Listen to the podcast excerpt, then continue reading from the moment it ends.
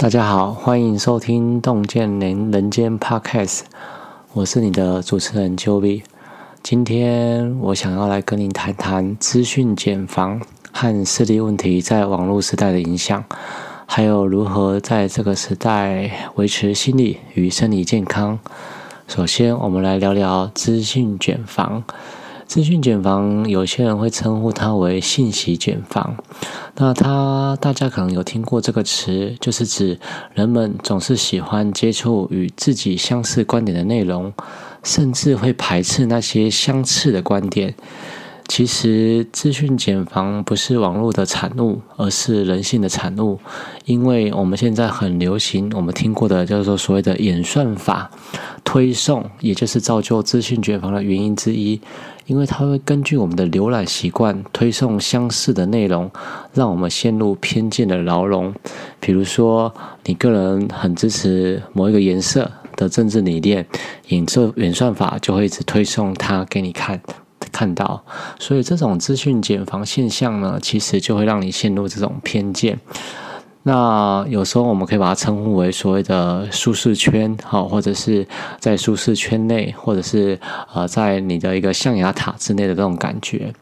那这种资讯茧房现象也影响到了我们对视力问题的认知。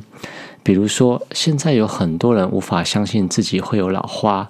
呃，那我指的是大概三十多岁的人，他们觉得自己才三十多岁，那他们认为说，哎，根据他们的理解，根据他们对于网络的一个探索，他们认为老花不是四十岁以后才有的事情吗？其实呢，老花跟年龄。并没有绝对的关系，而是眼睛的一个晶状体，或者是说水晶体，它变硬了，调节功能下降的结果。所以，只要有这两个因素的产生，你就会造成类似老化的现象。所以在任何年龄段的人都有可能出现类似老化的现象，只是他在呃四十岁以后的呃人身上比较不呃容易有感受到，比较容易检测出来这样子。那所以变成说，这也是一种呃资讯茧房的一个影响。那我们为了被资避免被资讯茧房影响，我们要学会用一种开放心去了解各种观点，不要让自己被困在舒适圈里面。同时，我们也要助力视力的保健，定期的检查眼睛，别等到眼睛出问题的时候才关注。在这个网络时代，这样资讯茧房和视力问题都是需要我们去面对的挑战。大家其实要记得保护眼睛，保持一个开放包容的心。如果遇到跟你意见不同的人，那其实你要去站在他的一个角度去思考这件事情。那有些人会问我说：“那关于我自己啊，比如说 Joey 自己本身如何去避免去资讯茧房的一个呃困在资讯茧房的一个状况呢？”其实我有一个很棒的小诀窍，就是说，呃，我会看观察。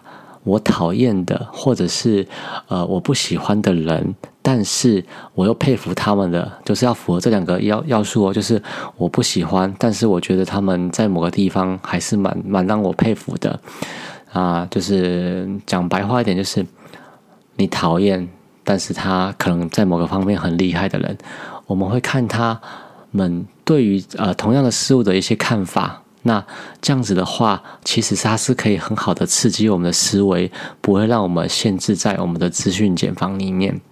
嗯，好啦，今天的洞见人间 podcast 就先聊到这里。